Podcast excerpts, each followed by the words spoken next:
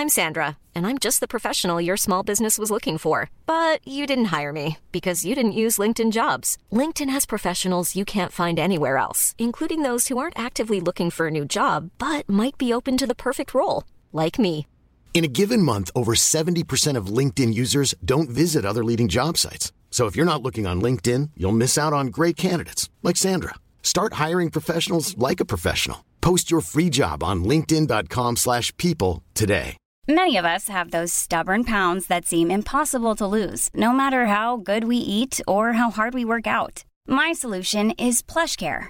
PlushCare is a leading telehealth provider with doctors who are there for you day and night to partner with you in your weight loss journey. They can prescribe FDA-approved weight loss medications like Wagovi and Zepbound for those who qualify. Plus, they accept most insurance plans. To get started, visit plushcare.com slash weight loss. That's plushcare.com slash weight loss. Everyone knows therapy is great for solving problems, but getting therapy has its own problems too, like finding the right therapist, fitting into their schedule, and of course, the cost. Well, BetterHelp can solve those problems. It's totally online and built around your schedule. It's surprisingly affordable too. Connect with a credentialed therapist by phone, video, or online chat, all from the comfort of your home. Visit betterhelp.com to learn more and save 10% on your first month. That's BetterHelp, H E L P. Bonjour à tous, avant de vous laisser avec l'interview de l'invité du jour, je me présente. Je m'appelle Eva et je suis la fondatrice de la société Neria. J'accompagne les avocats dans la recherche du cabinet qui correspond à leurs critères. Parce que chaque avocat est unique et que chaque expérience en cabinet l'est tout autant, si vous êtes à la recherche d'une nouvelle collaboration, prenez rendez-vous avec moi et je serai ravie de pouvoir échanger avec vous. Le lien se trouve dans la description de ce podcast. Bonne écoute Bienvenue dans ce nouveau podcast Advocate, podcast destiné à vous faire découvrir la vraie vie des avocats. Quel est leur parcours, quelles sont leurs activités, mais surtout quel est leur business? Anomia, c'est un cabinet de conseil en stratégie exclusivement dédié au cabinet d'avocats. Notre objectif est assez simple, c'est de permettre aux avocats d'atteindre leurs ambitions en utilisant des méthodes de l'entreprise appliquées à la spécificité des cabinets d'avocats. Et concrètement, ce qu'on fait, c'est qu'on transfère aux avocats les compétences nécessaires pour développer leur activité et leur permettre de réussir sur leur marché. L'invité du jour est Raphaël Bougnol-Brochier. Dans ce podcast, elle nous dévoile son parcours, débutant des études en lettres, pour ensuite embrasser sa passion pour le droit. Elle passe par le cabinet d'Arroy Villiers, mais c'est auprès de François Sureau et Patrice Spinozzi, où elle a travaillé sur des affaires variées, que son choix de spécialisation se confirme être avocat au conseil. Au cours de ce podcast, Raphaël nous partage les dessous de son métier et les codes pour y arriver. Nous espérons que ce podcast vous plaira et si c'est le cas, n'hésitez pas à le partager, le diffuser et en parler autour de vous. Je vous souhaite une bonne écoute et une bonne découverte de la conversation entre Valentin Tonti-Bernard et Raphaël Bougnol-Brochier. Eh bien écoutez, bonjour, je suis ravi de vous recevoir, maître Raphaël Bougnol-Brochier. Euh, on a été mis en relation d'une bien belle manière, euh, puisque j'ai rencontré il y a quelques temps euh, un avocat que j'aime beaucoup, avec qui je vais souvent déjeuner, qui s'appelle Mathieu Brochier. Et ce bon Mathieu, alors qu'on était en train de déjeuner, me dit Mais est-ce que tu as déjà eu dans ton podcast un avocat ou une avocate qui serait avocat au conseil? Donc j'ai déjà réfléchi, dit, Merde, c'est quoi un avocat au conseil? C'est au conseil de euh, c'est à la cour de casse, c'est au conseil d'État. Donc j'ai fait semblant de savoir ce que c'était, je suis allé vite regarder derrière, je, savais en réalité. Il m'a dit, mais tu sais, ma femme, euh, vraiment, elle est bien, il faudrait le faire. Donc je suis Mathieu Brochier, qui n'est pourtant pas euh, commercial, à placer des gens, à avancer des gens, me recommande de rencontrer quelqu'un. Et donc je suis ravi de vous recevoir aujourd'hui. Bonjour Bah, moi aussi, ravie, merci, merci de me recevoir dans votre podcast. Donc j'ai euh, beaucoup entendu parler bah, par Mathieu, mais aussi par plein d'amis à moi euh, qui ont été interviewés. Donc euh, je suis ravie d'être ici avec vous aujourd'hui. Eh bien, Et de présenter euh, cette profession qui mérite d'être un peu mieux connue d'avocat au conseil. Très clair. La première question est toujours la même. Maître, qui étiez-vous avant de devenir avocate? Euh, J'étais une étudiante euh, littéraire qui faisait de l'histoire, euh, de la philo, et euh, qui a fini par faire Sciences Po, et en faisant Sciences Po, qui s'est rendu compte que la matière qu'elle aimait le plus, euh, c'était le droit, et qui est donc euh, devenue une avocate un peu sur le tard, avec cette particularité d'être voilà très littéraire à Vous l'origine. avez fait l'école de droit du coup à Sciences Po? Non, à l'époque, j'avais fait affaires publiques. Euh, L'école du droit était encore euh, au tout début. Et comme j'avais jamais fait de droit en arrivant à Sciences Po, euh, du coup, j'avais opté pour affaires publiques, ce qui paraissait c'était la, la voie la plus générale, même si j'avais bien hésité à l'époque avec affaires culturelles. Voilà. Donc c'était c'était au tout début et j'ai connu le droit et le droit public à Sciences Po. Et j'avais la chance qu'il soit enseigné par des conseillers d'État très très brillants et du coup on a vraiment commencé avec des cours passionnants en droit public. Et c'est comme ça que j'ai, je me suis rendu compte que en fait la matière que j'aimais le plus c'était le droit. Très clair. À l'issue de Sciences Po, qu'est-ce que vous faites? À l'issue de Sciences Po, je me pose plein de questions. Et je fais une école de commerce parce que j'avais pas assez fait d'études comme ça. et donc, et c'est pendant l'école de commerce que je m'inscris en parallèle à Paris 1 et que je donc je vais à l'ESCP. ça me plaît, j'apprends à faire des tableaux Excel, du M&A. Mais bon, je, je, je, me dis quand même que ce que j'aimerais bien faire, c'est tenter d'être avocat. Donc, je m'inscris en parallèle à Paris 1. Et euh, j'ai passé le barreau euh, quand j'étais à l'ESCP. Et ce qui était bien à l'ESCP, c'est qu'il y avait des forums euh, professionnels. Donc j'ai tout de suite pu trouver des stages, alors même que j'étais encore à l'ESCP. Et c'est là que je me suis rendu compte que c'était ce que je voulais faire. Donc j'ai fait des stages très jeunes en fait. Et c'est ça qui, donc dans des cabinets d'affaires à la base. et c'est ça qui m'a c'est pour ça que j'ai décidé de passer le barreau après et d'être avocate. Donc vous devenez avocate, vous faites des stages euh, déjà avant de devenir avocate, puis euh, à l'école d'avocat. Euh, vous allez où? Alors, mon premier stage, c'était chez Freshfield. Et ensuite, comme j'avais besoin de gagner de l'argent quand j'étais étudiante, j'étais, c'était finalement les stages, c'était une bonne chose. Donc, je n'ai pas cessé de faire des stages. J'ai été une super stagiaire parce que j'ai commencé tôt. Après, j'étais chez Wild Gottschall. Euh, j'ai fait trois stages euh, chez Wild et, euh, et j'ai eu de la chance parce que ça s'est bien passé. Et j'ai tanné mon associé à l'époque qui a fini par m'envoyer à Londres. Et donc c'est comme ça que j'ai pu commencer à, travailler à Londres. Et puis quand j'étais chez Wild on m'avait dit oui quand même chez Darrow Villers en droit public, c'est super. Et donc j'ai candidaté chez eux et j'ai fait mon stage final chez Darrow. Voilà. Très clair. Et première collab, on va où? Donc première collab, on va à Londres parce que j'avais une opportunité, ça s'était très bien passé euh, à Londres. Euh, donc, première collab, on part chez Wild Gottschall à Londres en droit de la concurrence. Et, euh, et puis, au bout d'un moment, on se rend compte que la France, Paris, la famille, les copains nous manquent et on se projette pas sur le long terme à Londres. Et donc, on rentre et on va chez Darrow Villers en collab. Voilà, en droit public et en droit de la concurrence. Et là, comment ça se passe alors? Parce que finalement, c'est la première fois que vous avez l'exercice de la profession en tant que collaboratrice sur le territoire national. Euh, c'est quoi qui change par rapport au rôle de stagiaire? Quand vous étiez stagiaire, vous passez collab, c'est quoi la différence?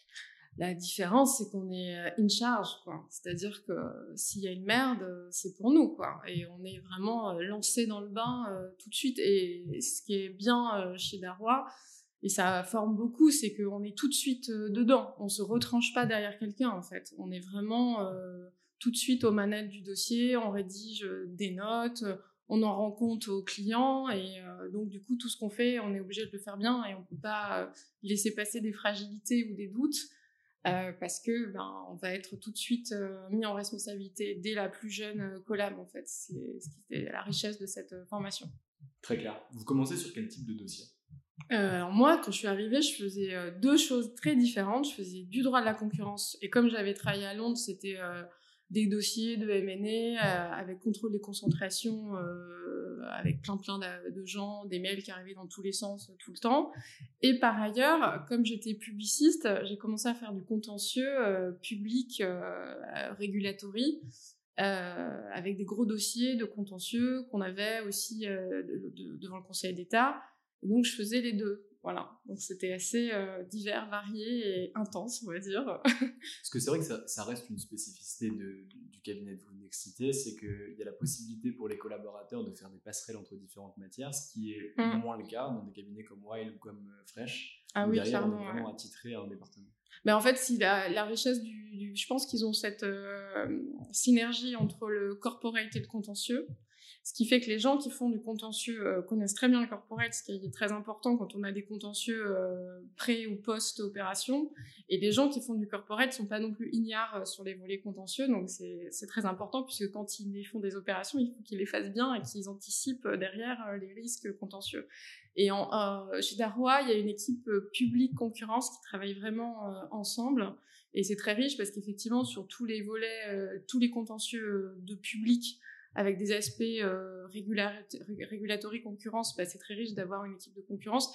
Et euh, en droit de la concurrence, euh, bah, voilà, il y a, aussi un volet contentieux qui va principalement devant le juge judiciaire, mais aussi quand même devant le juge administratif, et ils travaillent vraiment ensemble. Donc c'était ma formation initiale, et ça m'a beaucoup aidé après pour la suite pour être avocat au conseil, parce que du coup, j'ai fait du public, mais aussi dès le début euh, du droit privé euh, sur le volet concurrence, qui m'a euh, aidé à élargir mon, scope, on va dire, et ne pas et du coup découvrir la, technique de cassation sous tous ses aspects et ne pas me réduire à une seule matière.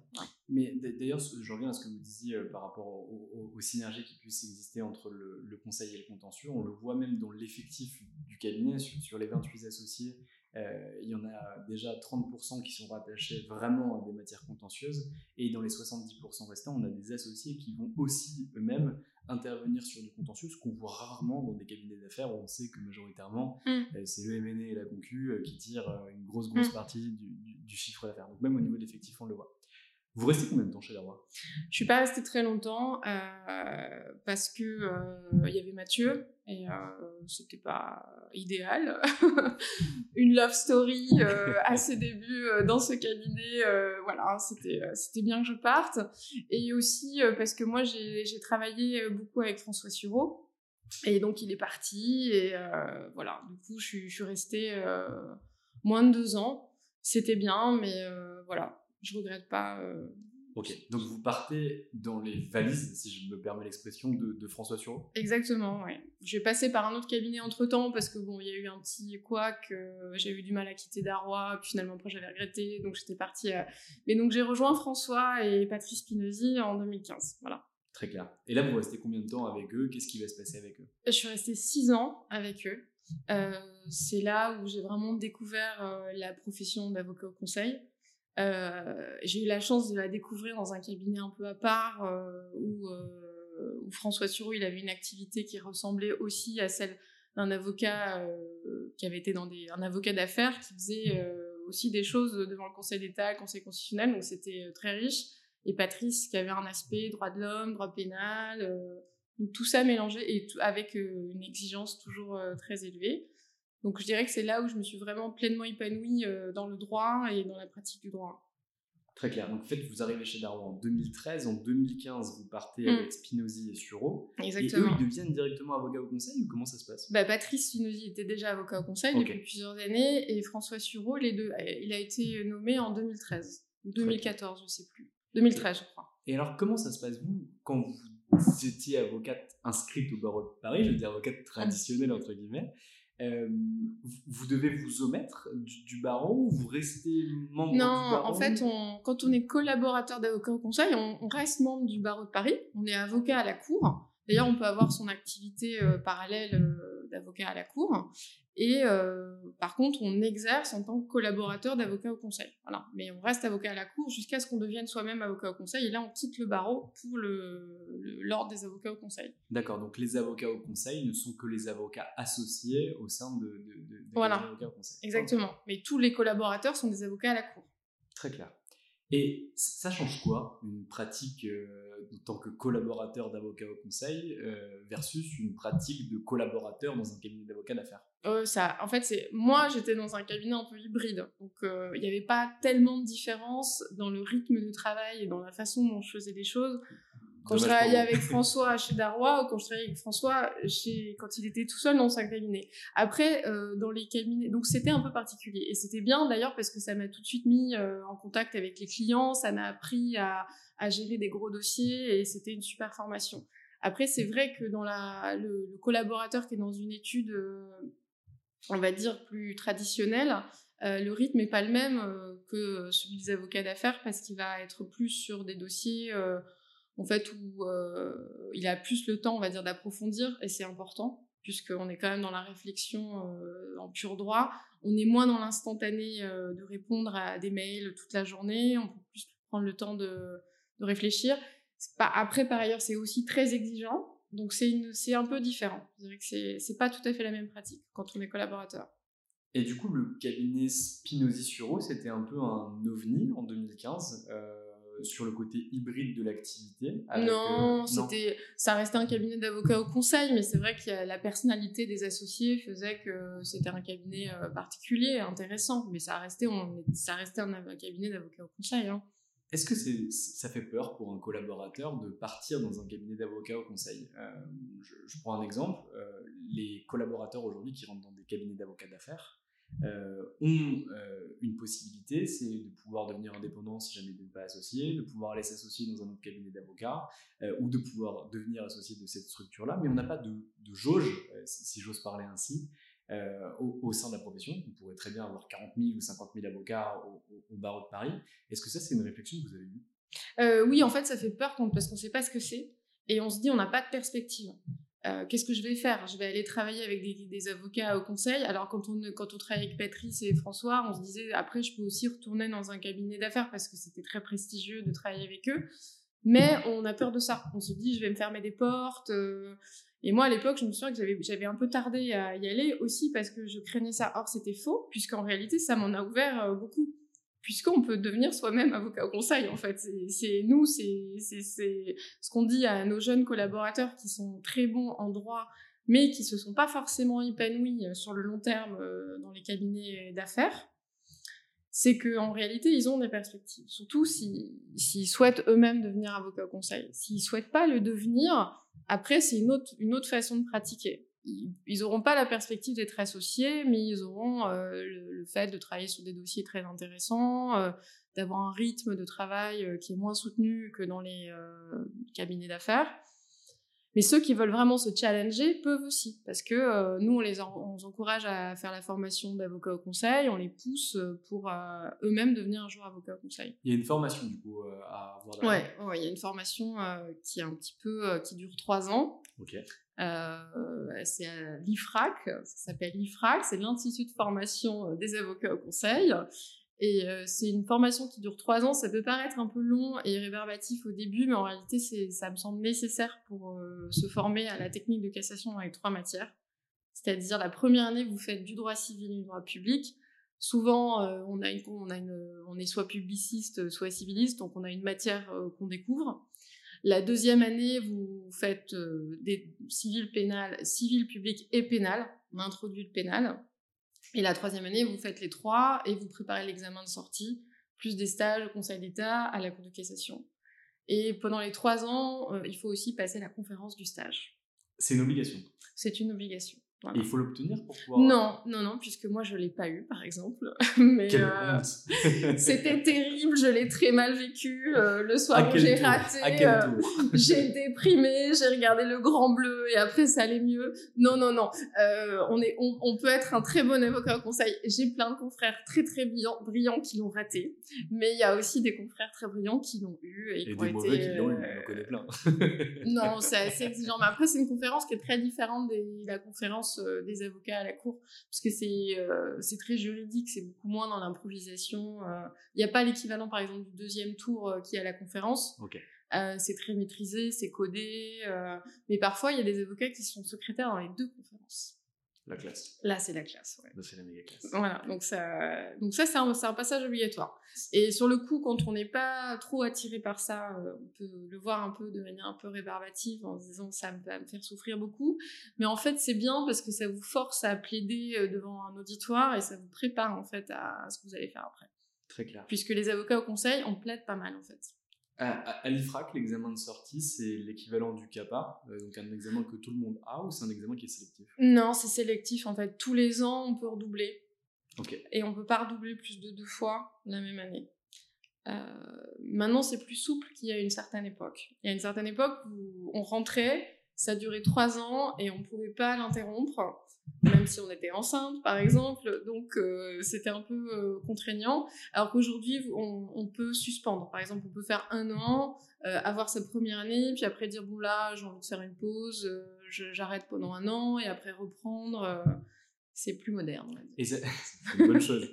Et, et, ça se passe en cours du soir? Parce que vous travaillez quand même à côté. Ouais, vous avez pas votre carrière pendant trois ans. Cours du soir, une fois par semaine et il y a des examens. Voilà, ça c'est examen en 5 heures sur table.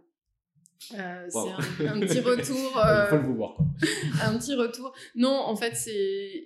Mais pareil, quand on fait ça, on se dit finalement c'est absurde parce que on fait jamais un dossier en 5 heures, euh, c'est complètement con.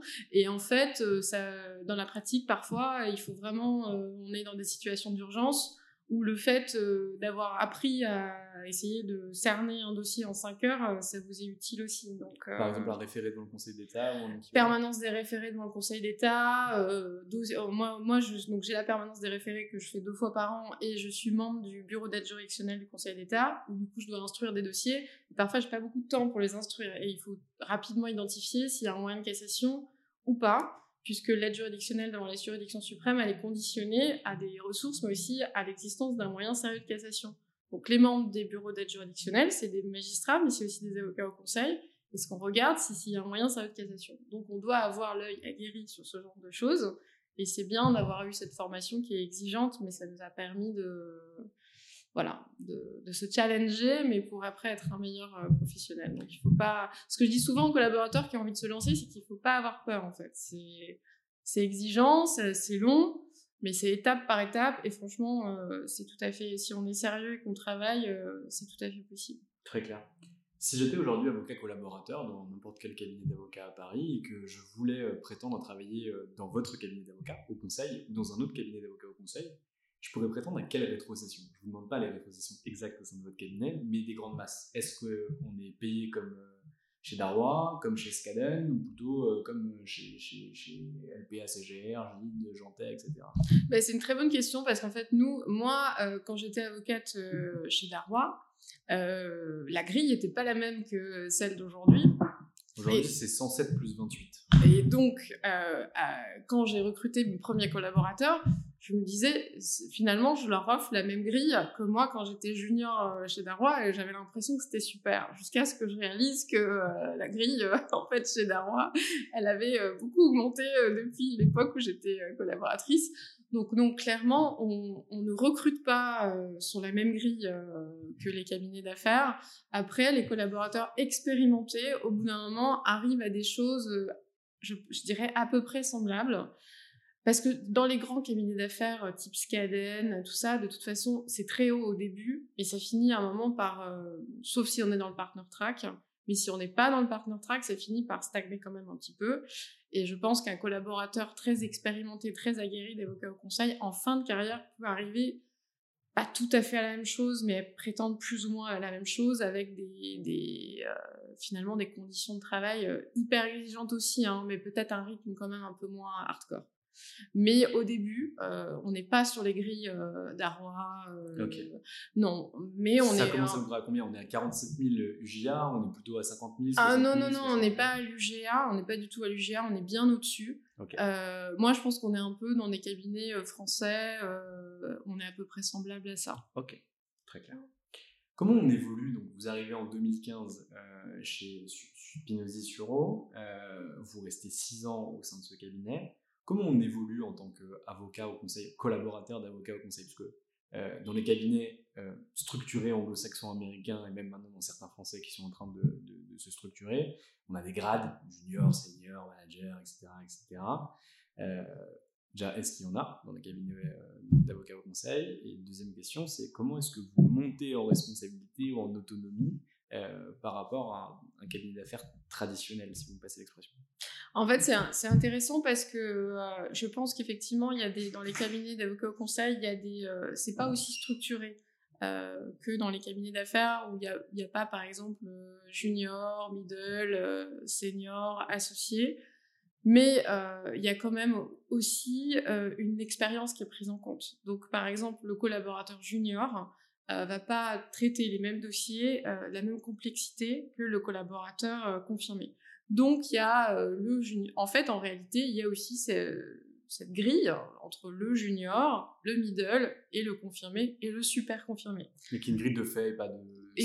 En fait, je pense que c'est pas formalisé parce qu'on n'a pas de RH, euh, mais avec les collaborateurs, on leur dit bon, pour l'instant, tu es junior, euh, tu as un an, deux ans, trois ans d'expérience euh, sur les dossiers que tu traites c'est super, tu peux progresser dans ta technique de cassation, tu peux progresser dans ta rédaction, et quand tu auras vraiment, euh, tu seras monté en gamme, je pourrais te confier des dossiers qui sont plus compliqués. En fait, c'est plus le dossier est compliqué, plus le collaborateur, on le confie euh, à quelqu'un qui est, senior. Et maintenant, sur moi, les dossiers que j'ai les plus complexes, je mets trois personnes en fait. Je mets un junior qui va faire une première rédaction des recherches, un, un, senior confirmé qui va le relire et peaufiner son devoir, son, son mémoire, et moi derrière euh, qui vais encore revenir dessus et euh, retravailler, on va retravailler ensemble. Ça, c'est sur les dossiers les plus compliqués. C'est quoi un dossier complexe? Euh, Ce que je l'entends en droit des affaires, euh, par exemple, vous avez une méga fusion qui est en train de s'opérer, par exemple Veolia Suez, avec des problématiques de tous les côtés. On va engager des responsabilités, on va avoir des problèmes de concurrence, on va avoir des problèmes contractuels, le PIT, droit du travail, j'en passe et des meilleurs. J'entends cette complexité par le volume, par la difficulté à pouvoir aussi gérer la fusion. Euh, j'avais l'impression que euh, pour un avocat au conseil, c'était vraiment par rapport à, la règle qu'on allait pouvoir appliquer, à la façon dont ça allait pouvoir fonctionner, à la procédure, à l'état de la jurisprudence. Comment on détecte, entre guillemets, un dossier complexe euh, au départ et on décide de mettre trois personnes dessus plutôt qu'une seule? Bah, Déjà, on le détecte parce qu'il euh, il pose effectivement, euh, au regard de la question qui est posée, s'il y a une question ou s'il y a deux questions, s'il y a trois questions, quatre questions de principe, donc là, déjà, euh, deux, trois, quatre questions de principe, ça devient compliqué. Après, si on a un gros dossier euh, devant le, la première, en première instance et on appelle, ça veut dire qu'on a, nous, un très gros dossier qui remonte avec euh, des longues écritures, un arrêt qui est très long, qui est très fourni, beaucoup de pièces qui ont été examinées. Donc, pour traiter toutes, pour faire l'instruction du dossier, c'est long et aussi des correspondants exigeants euh, qui ont eux-mêmes été euh, confrontés à des choses difficiles et qui arrivent vers nous un peu euh, tout à la fin du parcours. Donc voilà, je dirais que c'est les trois composantes qui font que là, tout de suite, on le détecte comme dossier compliqué. Et là, l'associé, il est impliqué à 300% avec dans le dossier, normal. Très clair. Ça se facture comment dossier devant le Conseil d'État ou, la Cour de casse. On fonctionne au, taux horaire, comme ça, c'est un cabinet d'avocats, on fonctionne au forfait. Ça dépend des dossiers. En fait, ça dépend des dossiers. Les dossiers classiques euh, qui n'avaient pas de complexité euh, particulière, euh, on a une tradition de modération des honoraires. dans le sens où on va pas les facturer trop parce que voilà c'est l'application d'une technique de cassation classique et on sait qu'on va pas y passer trop de temps, euh, donc euh, c'est une facturation plutôt euh, par rapport à ce qui se pratique dans les cabinets d'affaires très modérée. Après sur les dossiers complexes qui nécessitent vraiment un investissement et du temps, on facture à l'heure ou on négocie en forfait. Ça dépend un peu du client. on, est, on nous demande souvent de faire un budget. Et dans le budget, on indique le taux horaire et à peu près ce qu'on anticipe euh, de manière générale. Donc ça ressemble un peu à ce que font les avocats euh, dans, les, dans les cabinets d'affaires. Mais pas aucun succès si. Par exemple. Euh, si, ça, on le fait aussi parfois sur des gros dossiers où on sait que si on gagne, ça aura des conséquences. donc il n'est pas prohibé. Après, c'est comme les avocats à la cour, on ne peut pas fonctionner que au succès suit. Bien que parfois, il y a certains clients qui tentent de faire accepter ça et on dit non, non, non. Mais, mais sinon, non, non, on, on, peut le faire. Ok, très clair. Euh, vous êtes resté six ans euh, au sein du cabinet euh, Spinozzi Suro et vous en êtes parti. Et eh oui. Pourquoi? Bah Déjà parce qu'il y a eu tout un tas de choses qui, on va dire, les astres se sont alignés au-dessus de ma tête parce que ça correspondait à la fin de ma formation et au moment où j'ai passé le CAPAC ça correspondait à, au moment où François euh, a été euh, immortel. immortel et donc euh, a quitté le cabinet. Et donc c'était le bon moment pour moi de partir et, et, ça correspondait au moment où j'ai eu la chance d'avoir l'examen. Et donc finalement c'était le moment de partir et de voler de ses propres ailes. Voilà. Et comment on trouve un cabinet d'avocats au conseil qui accepte de vous faire associer? Qu'est-ce qui se passe? Est-ce que vous avez une charge à payer? Comment on les contacte? Il y a des chasseurs de tête pour les cabinets Non, en fait, comme c'est tout petit, euh, c'est vraiment par réputation, par euh, on sait. En fait, y a pour pour pour devenir avocat au conseil, il y a des charges nues qui sont créées régulièrement. Et pour avoir ces charges-là, il faut postuler, mais on paye rien du tout. On a, la charge si elle nous est attribuée, on doit faire un dossier de candidature et on paye pas. Par contre, il faut tout créer de, from scratch. C'est un peu ce qui existe chez les notaires d'eurodatage. Exactement. Et euh, il y en a eu pas mal qui ont été créés. Donc, il y a pas mal de mes jeunes euh, confrères qui sont partis sur des charges nues. Ou sinon, on sait euh, que dans des cabinets qu'on a repérés comme bien, il y a des associés qui cherchent à associer un jeune ou à, à, partir et du coup à faire une transmission clientèle. Et dans ces cas-là, on postule et ça, là, c'est un peu un peu on connaît machin qui recommande euh, et ces cabinets dans ces cas-là on rachète effectivement des parts euh, et le, la session elle est contrôlée par euh, le garde des sceaux ça coûte cher? C'est assez cher ouais. quand, on, quand, on, quand on en fait au début quand en plus on est collaborateur et qu'on se lance là-dedans on se dit on voit les chiffres, c'est totalement, en fait, ça paraît énorme, mais en réalité, tous les avocats au conseil qui se sont lancés, en fait, finissent toujours par très bien s'en sortir. Mais c'est juste que c'est, on rentre dans un autre, une autre échelle, on va dire. Parce que par rapport à ce qu'on gagnait avant en tant que collaborateur, c'est difficile de comparer parce que la, charge de l'emprunt n'est quand même pas neutre. Mais bon, comme on devient directement à l'equity, bon, ça, effectivement, ça s'amortit euh, plutôt bien, mais euh, effectivement, ça, ça, peut être, ça peut être impressionnant au début. Très clair. Euh, quand vous arrivez au sein de ce nouveau cabinet dont vous allez nous parler, euh, est-ce que vous voyez une nouvelle manière de travailler que celle que vous aviez avec euh, François et, Spinozzi euh, est-ce que c'est ipso facto la même chose? Est-ce qu'il y a des départements qui existent avec, euh, comme on peut voir en droit des affaires, mais transposés du coup sur les avocats au conseil, des gens qui seraient peut-être plus spécialisés sur la cassation et d'autres euh, sur, le conseil d'État? Comment ça se passe? En fait, oui, il y a des, y a des on est tous pluridisciplinaires et c'est ce qui fait la particularité de notre office et c'est hyper important de l'être. Mais c'est vrai qu'on a des petites préférences quand même. Donc, par exemple, moi, euh, tout ce qui est conseil d'État au cabinet, c'est moi qui le traite, puisque c'est quand même euh, ma formation euh, d'origine et j'ai une appétence pour le droit public et le, droit public des affaires et le, le mais je fais aussi du droit des affaires devant les chambres la chambre commerciale ou les chambres civiles, et je fais aussi du pénal et j'adore le pénal parce qu'en fait, pour un publiciste, le pénal, c'est hyper intéressant. Donc du coup, on, est pluridisciplinaire, mais c'est vrai qu'il y a des cabinets qui ont des, euh, on va dire des, euh, des matières de prédilection. Et dans le cabinet dans lequel je suis arrivée, la grande matière de prédilection, c'est la propriété intellectuelle. Et, euh, donc effectivement, il y a chez nous un associé qui traite en particulier tous les dossiers de propriété intellectuelle. Et c'est vraiment devenu sa grande spécialité. mais il ne fait pas que ça. Mais on, donc on a Évidemment, s'il y a un dossier de droit public euh, des affaires euh, qui arrive au cabinet, c'est moi qui vais le traiter. La propriété intellectuelle, c'est plutôt lui, mais moi j'ai aussi de la propriété intellectuelle euh, devant le Conseil d'État et j'en traite aussi devant la Cour de cassation. Donc en fait, voilà, on a des, petites, particularités, des petites spécialités, mais quand même on est pluridisciplinaire. Je sais que ça peut être difficile à entendre pour un avocat à la Cour, mais en fait ça enrichit la pluridisciplinarité, ça enrichit beaucoup en fait les données mémoire. Parce que par exemple quand on est euh, publiciste euh, on a euh, une connaissance de la de l'administration, de la façon dont elle fonctionne.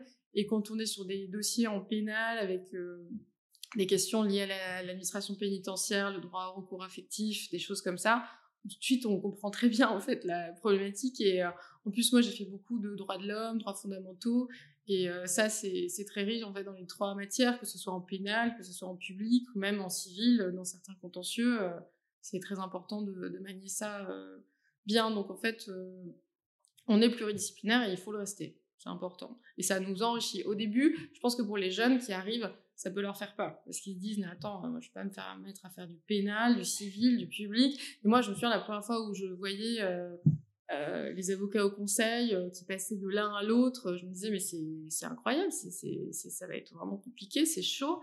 Et en fait, euh, voilà, déjà la formation elle dure trois ans et c'est pour ça qu'elle existe. Et petit à petit, en fait, on se rend compte que ça enrichit notre pratique dans notre matière. Et puis c'est comme ça qu'on développe sa clientèle et il faut pas se limiter à un seul domaine c'est ça qui m'intéresse. Moi, je discute pas mal avec euh, Georges Jourde, que, j'aime beaucoup, et il me disait que, en gros, je disais, mais il faut de la surspécialisation, c'est comme ça qu'on va chercher la clientèle, etc. Il me dit, toi, tu raisonnes vraiment comme un businessman, etc. Mais il y a autre chose là-dedans. Vraiment, les grands avocats arrivent à avoir une connaissance globale de 3, 4, 5 matières avec une appétence pour aller chercher ailleurs. Et on peut résoudre des problèmes en droit des sociétés ou en contentieux des affaires avec un raisonnement qu'on a été pompé et qu'on a calqué sur du droit de la copropriété. Et je trouve que c'est assez intéressant de pouvoir jongler de mmh. l'un à l'autre, mais c'est des choses quand même qu'on voit beaucoup moins parce que les matières se densifient et les cabinets d'avocats se spécialisent et les départements aussi. Et donc, euh, je trouve que c'est assez chouette euh, comme raisonnement et, de voir ça, c'est plutôt sympa. Mais moi, tous mes potes qui sont des super bons avocats, euh, ils sont en fait, ils pratiquent un droit en particulier, mais ils sont tous à l'aise en fait dans plein de matières. Ils sont pluridisciplinaires, mais ils ne le savent pas. mais, ils savent, ils connaissent, ils ont des, des, des, connaissances assez poussées en fait dans, les, dans les, toutes les matières. Les, par exemple, chez Darrois, euh, les associés, euh, ils, sont, euh, ils sont forts dans toutes les matières, même s'ils ont tous une spécialité. Mais ils comprennent très bien le droit pénal, la procédure pénale, le droit public, la procédure, peut-être pas dans son détail absolu, mais dans le raisonnement, c'est pas quelque chose qu'ils comprennent pas. Ils comprennent toutes les matières. Très clair. c'est vrai que je, le vois aussi de temps en temps on arrive aux questions qui me, qui me brûlent les lèvres depuis tout à l'heure, mais que je peux poser qu'à la fin, euh, en tout cas qu'à ce moment-là. Vous faites deux ans chez Darrois. vous allez à Londres, chez Weil, vous revenez en France, vous faites deux ans chez Darrois, vous allez six ans euh, au sein du cabinet euh, Spinozzi Suro, vous devenez associé au sein de votre cabinet. Comment on développe sa clientèle euh, quand on est avocat au conseil, parce que bien sûr, vous rachetez la clientèle, enfin vous rachetez la charge à un associé du cabinet, si j'ai bien compris. Mm. mais derrière, ça, ne suffit pas. Il faut pouvoir développer, il faut pouvoir éviter tout ça. Comment on fait? Bah, en fait, il y a plusieurs. déjà, dans les clients du cabinet dans lequel on arrive, bah, il faut être au niveau de l'associé qui était avant et développer petit à petit euh, cette clientèle et euh, moi j'ai la chance d'avoir euh, des associés formidables qui, qui transmettent super bien. Après, il faut développer son réseau. Et quand on a été soi-même avocat à la cour, en fait, ben, on a plein de copains qui maintenant grandissent et deviennent eux-mêmes associés. Et donc, voilà, il faut développer son réseau avec ces gens-là. Il faut, faut se faire connaître. il faut pas, il faut se faire un peu il faut aller euh, vers les autres, il faut faire des déj, euh, il faut dire voilà, euh, chez les avocats au conseil, ou pas, penser qu'il y a toujours les mêmes, mais en fait non, il y a aussi des jeunes qui arrivent, qui sont motivés, qui travaillent comme des dingues, parce que c'est vrai qu'il y a des habitudes aussi d'aller toujours vers les mêmes avocats au conseil, donc il faut essayer de dire non, non, il y a d'autres possibilités, euh, et, puis petit à petit, on crée son réseau comme ça aussi parce qu'on a eu des dossiers, ça s'est bien passé. Du coup, euh, les clients reviennent et puis après, les clients vous recommandent auprès euh, d'autres avocats. Et voilà, on crée, comme ça aussi. Il faut se mettre dans les associations qui pratiquent les, les, les, les, matières que vous connaissez bien. Par exemple, moi, j'ai la, la, chance de rentrer la, la PDC, qui est l'association des praticiens dans la concurrence. Donc, je suis ravie parce que ça permet de, en fait finalement d'échanger avec des avocats à la cour qui pratiquent eux le droit de la concurrence euh, devant les juridictions du fond et euh, je trouve ça très riche qu'on puisse euh, participer ensemble à des réflexions sur des sujets et qu'on soit pas chacun de notre côté. Donc c'est comme ça, petit à petit, qu'on arrive à, construire sa clientèle. Voilà, il faut être dynamique, pas rester dans son coin faut se bouger. Mais c'est pareil. pour un avocat d'affaires, en fait. C'est ça, c'est pareil que pour un avocat d'affaires. Et par exemple, si je prends un, exemple très concret, euh, il y a une directrice juridique que j'adore qui s'appelle Kikrit Pelleport, euh, qui est euh, avocate, qui, est directrice juridique chez Renault, je raconte n'importe quoi. elle est directrice juridique chez Renault, et du coup, c'est quoi le plus simple? C'est d'aller travailler pour que le conseil habituel de Kikrit Pelleport puisse vous envoyer la problématique de cassation de conseil d'État qu'elle pourrait avoir chez Renault, ou c'est directement d'aller travailler Kitrit Pelleport en tant que directrice juridique de Renault? C'est quoi le chemin que vous préférez? Bah, En fait, euh, ça dépend de la relation de confiance qu'on a avec les gens, je trouve, parce qu'on peut avoir une super euh, relation avec le client, donc avec euh, la directrice juridique, et dans ces cas-là, de lui dire, bah voilà, tes conseils, ils doivent avoir peut-être l'habitude de travailler avec un avocat au conseil, mais suggère-leur euh, sans leur faire une violence euh, majeure, que peut-être ils pourraient tester un autre avocat au conseil ou changer un peu leurs habitudes. ça, ça, ça, peut très bien fonctionner. Et moi, j'ai beaucoup de dossiers qui m'arrivent directement par des directeurs juridiques. Et ça, ça fait toujours vachement plaisir, en réalité parce que c'est aussi des, je pense les avocats au conseil on évite effectivement dans des choses très juridiques mais on doit comprendre le business euh, la façon dont les dans les boîtes fonctionnent et je trouve que d'échanger avec les directeurs juridiques c'est c'est très précieux. Et euh, et oui aussi parfois quand on a une super relation avec un avocat qui est le conseil habituel de cette société bah ça peut aussi se faire comme ça ça dépend des, euh, des contacts qu'on a euh, avec les uns et les autres, en fait. Donc, on a les avocats qui peuvent vous apporter du business, les directeurs juridiques. Si on reste chez Renault, euh, Luca Demeo, DG, il peut vous en envoyer aussi, ou un DAF, ou c'est vraiment le côté juridique Non, bah, ça peut aussi passer par le DAF. Hein. Mm. C'est, Après, c'est vrai que les avocats à la cour, c'est nos, nos, premiers prescripteurs de dossiers. Mais euh, souvent, euh, parfois, euh, quand ils ont un gros dossier où ils s'interrogent sur un pouvoir, ils peuvent demander, solliciter plusieurs avocats au conseil. Et le fait que le directeur juridique vous connaisse, ou vous ait déjà rencontré, ou vous recommande et tout, ça peut aussi peser dans la balance dans le choix de l'avocat au conseil qui est fait à la fin. Très clair. Vous allez jusqu'aux questions. Alors, je sais pas, c'est longtemps que j'ai pas fait de droit. Euh, vous allez devant les juridictions communautaires également, euh, donc euh, CJE, CEDH, etc. Ou ça, ce sont les avocats Non, non, on y va, on y va.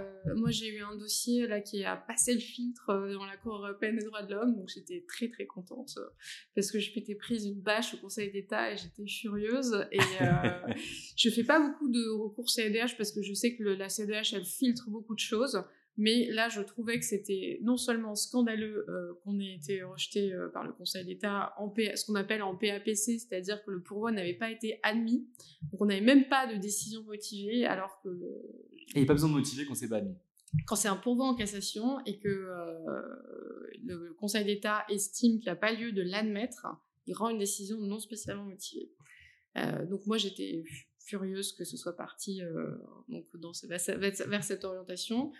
Et j'étais persuadée qu'il y avait une question qui se posait, et c'est pour ça que j'ai saisi la Cour européenne des droits de l'homme, et finalement j'ai eu raison de le faire, parce que là, un an plus tard, euh, j'étais hyper contente d'appeler mon client pour lui dire que euh, le, recours avait passé le filtre et que c'est très rare. Mais il faut pas le faire systématiquement, euh, il faut trouver le bon, identifier le bon dossier pour le faire. Et pour la Cour de justice de l'Union, moi j'avais travaillé sur des dossiers qui étaient partis, notamment des questions préjudicielles, qui, avait été transmise à la Cour de justice. J'ai pas eu encore l'occasion de le faire. Ça pourrait m'arriver, et là, j'aimerais pas que ça m'arrive, mais parce que j'aimerais pas que la question soit posée, mais euh, dans le dossier en question. Mais bon, après, j'aimerais. Je crois que c'est vraiment une, une parce qu'on a, on a été récemment avec l'ordre euh, à, la Cour de justice et euh, c'est vraiment très très intéressant et j'aimerais bien un jour très prochainement pouvoir y aller aussi. Donc oui, oui, non, on le fait. Très clair. C'est quoi le dossier d'une vie ou que vous rêveriez d'avoir? Je crois le dossier d'une vie, c'est quand notre intervention euh, est fondamentale euh, pour l'issue, euh, soit je pense de la vie de quelqu'un ou même de plusieurs personnes, si c'est un dossier qui concerne, je sais pas moi, une société ou pas. Et c'est le dossier qui, qui a fini par être gagné, mais qui s'est gagné dans la douleur, l'adversité, où on a rencontré tout un tas d'épreuves. Et finalement à la fin on gagne. Donc du coup forcément on y laisse des plumes euh, ça nous apprend beaucoup ça nous rend humble et en même temps à la fin on a eu un, finalement un résultat qui rend euh, super heureux moi je, vois ouais il y a plusieurs dossiers où parce que si c'est trop facile c'est pas c'est cool hein mais c'est pas c'est pas le dossier de votre vie il faut que ce soit a priori on parte euh, avec un dossier difficile et qu'on finisse par le gagner et que derrière il y a des enjeux humains euh, importants où on a l'impression finalement qu'on a un peu changé le cours des choses. Parce que c'est ça. Vous avez les mêmes problèmes que dans les cabinets d'avocats d'affaires, euh, notamment sur le recrutement avec des crises d'évocation chez les collaborateurs ou des collaborateurs qui veulent changer entre guillemets de mode de vie et du coup des, des recrutements actuellement difficiles. Ouais, et on a, en plus, nous, on a, on a, on a une double difficulté, c'est qu'on est hyper exigeant. Et euh, donc, on cherche des gens qui sont très très bons. On n'a certes pas le même rythme que les cabinets d'avocats d'affaires, mais quand même, on est sur un rythme euh, qui est assez soutenu. Et euh, donc, on peut quand même proposer des conditions de travail, je trouve, qui sont moins. On ne fait pas travailler les gens la nuit, on ne fait pas travailler les gens le week-end, ça clairement pas, sauf exception. Et la nuit, euh, non, ça on sauvegarde pour nous, si jamais ça doit arriver. Euh, et donc là-dessus, mais on a effectivement, moi je sais que on rencontre des jeunes qui veulent plus en fait d'un rythme où ils travaillent non-stop. Et nous, quand on a commencé, on n'avait pas du tout cette mentalité-là. Moi je trouve ça très bien, je comprends très bien et qu'on essaye en fait de placer le curseur. Et je pense que nous, au contraire, on a dans cette mouvance, on peut trouver notre place. Parce que justement, nous, on a des conditions de travail qui sont quand même un peu moins dures que dans les cabinets d'affaires.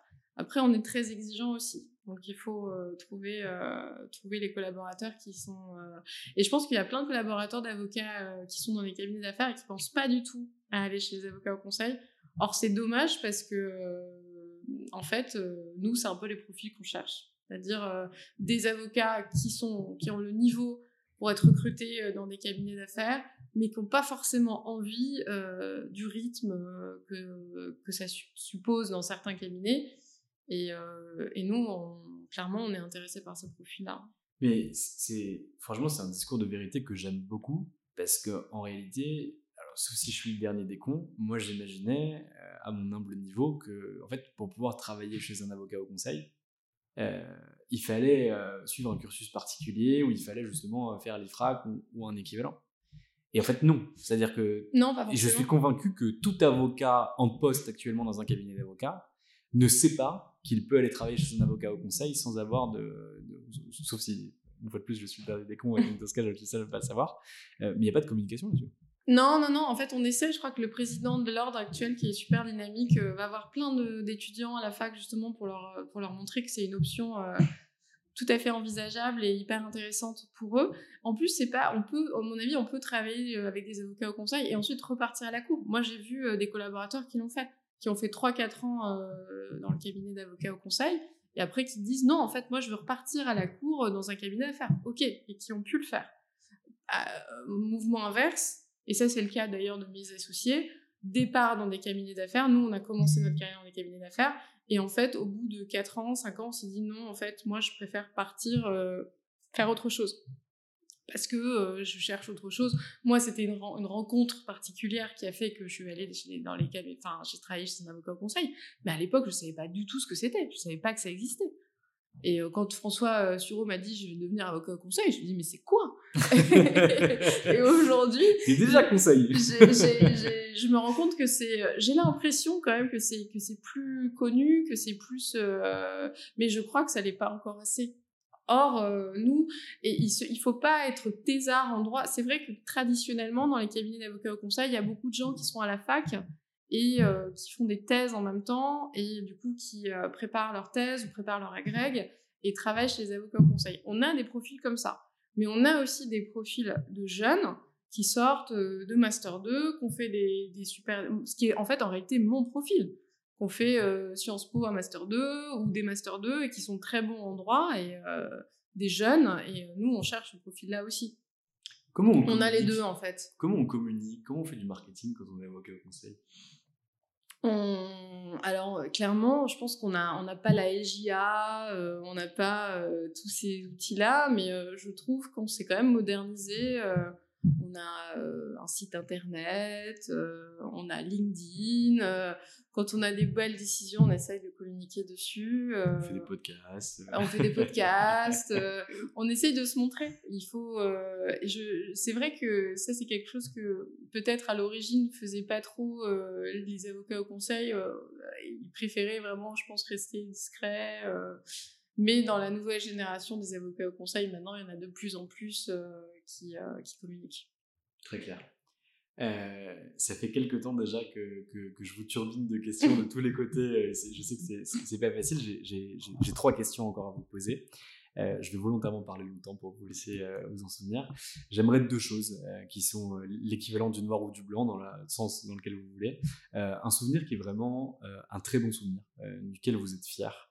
Euh, que ce soit par rapport à un, dossier que vous avez traité, par rapport à un choix que vous avez fait, euh, par rapport à la gestion d'une problématique avec vos collaborateurs, avec vos associés, quelque chose sur lequel vous êtes vraiment très fier de vous, ou en tout cas très fier de vous, très fier de ce que vous avez fait, si vous voulez pas parler de vous.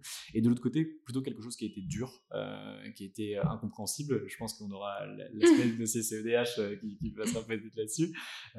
mais en tout cas, quelque chose qui a été vraiment difficile. Si vous avez des exemples, je, je suis preneur. Alors, je vais commencer par le difficile pour finir par le. Non, euh, le, plus difficile, je crois, c'est quand on a, euh, euh, des dossiers où on est persuadé qu'on a quelque chose de vraiment très bon. On a travaillé énormément dessus, on a passé des heures et des heures et des heures et des heures, et on se heurte à un mur et on, prend une mauvaise décision.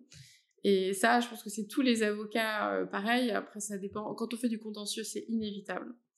Et euh, ça, parfois, euh, vraiment, ça peut, euh, moi, ça peut vraiment m'affecter, me révolter sur le coup, me mettre en colère et après m'affecter et du coup presque me, me dire qu'est-ce que j'aurais pu faire de plus, qu'est-ce que j'aurais dû aller chercher de plus, qu'est-ce qui fait, qu'est-ce qui a manqué à la ligne de défense que j'ai que j'ai eue. Et euh, ouais, ça, ça peut vraiment être euh, des, euh, des, mauvais souvenirs, surtout quand on a des, des, avocats ou des clients qui vous ont fait confiance et que ça marche pas. ça, c'est vraiment. ça, c'est. Ouais, je pense que c'est les, les, plus mauvais souvenirs que j'ai récents. Mauvais souvenirs passés dans les cabinets d'affaires, clairement des nuits entières au cabinet avec mes trois sushis devant moi, horrible bad souvenir où il fallait bosser euh, le soir, le week-end. Euh, moi, je finissais par être euh, complètement. Non, j'aimais pas. Ça, c'est des Et je, je, pense que c'est ce vers quoi vers la réflexion vers les jeunes collaborateurs, justement, de plus.